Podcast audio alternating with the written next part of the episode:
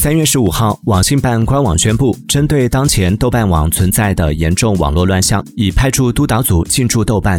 三月十七号，豆瓣 App 上一名用户称，会关闭全平台百分之六十左右的娱乐性小组，会留下知识板块。二十四号，全网下架 App 进行整改。随后，帖子以截图的形式在多个外部平台流传，引发网友关注。